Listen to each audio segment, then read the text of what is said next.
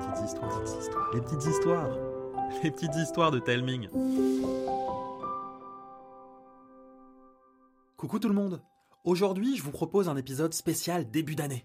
Votre fidélité et vos retours nous donnent une force incroyable, et c'est sans doute la principale raison qui nous donne envie d'aller plus loin cette année avec trois projets spéciaux. Le premier n'est autre qu'à la saison 3 d'un été incroyable. Les aventures de Lana, Ilyes et Arthur vont prendre une nouvelle dimension. Vous aurez toujours droit à 9 épisodes de 20 minutes, mais avec un gros plus. En effet, cette année, je souhaite que chaque épisode bénéficie d'une ambiance sonore au top pour vous immerger encore plus dans leur histoire.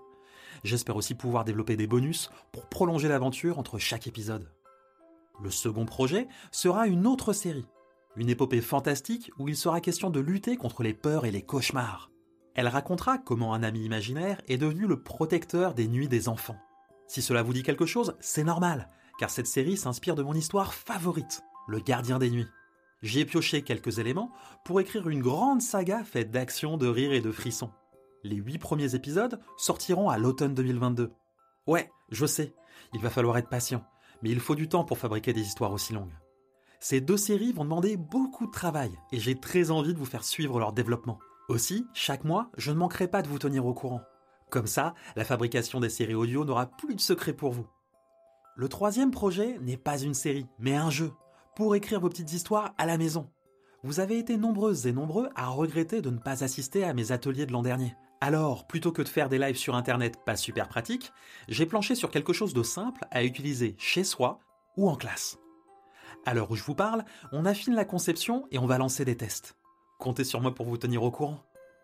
Encore une fois, je dois vous remercier parce que c'est grâce à vous que j'ai l'énergie et l'envie d'amener le podcast de plus en plus loin avec ce genre de projet. Et là, vous vous demandez peut-être comment je vais faire pour développer ces nouveaux projets tout en continuant à écrire chaque mois de nouvelles histoires. Eh bien, je vais en écrire moins. Ouais, car cette année, en plus de Cécile et Thomas, deux autrices que j'adore reviennent écrire pour le podcast. Sibylline écrira trois histoires et Véro Caso deux. Grâce à leur participation, je vais pouvoir dégager le temps nécessaire pour écrire la suite des aventures de Zélie, me concentrer sur le développement des trois projets dont je viens de vous parler, mais aussi rechercher des financements. Ouais, l'argent, toujours l'argent, je sais. Malheureusement, c'est essentiel, car vous le savez, toutes les personnes qui travaillent sur les petites histoires méritent d'être payées. Et ça me permet de revenir sur de nombreux commentaires qui se plaignent de la publicité. Je n'ai pas le choix. Sans la publicité et les partenariats, le podcast s'arrête. En plus, contrairement à la télé, la radio ou à YouTube, il n'y a pas d'aide à la création. Et les sommes gagnées avec la publicité restent modestes. D'ailleurs, si vous voulez en savoir plus, je vous mets dans les notes de l'épisode le lien pour écouter celui consacré à l'économie du podcast. Pour trouver une autre source de financement que la pub, j'ai lancé des abonnements.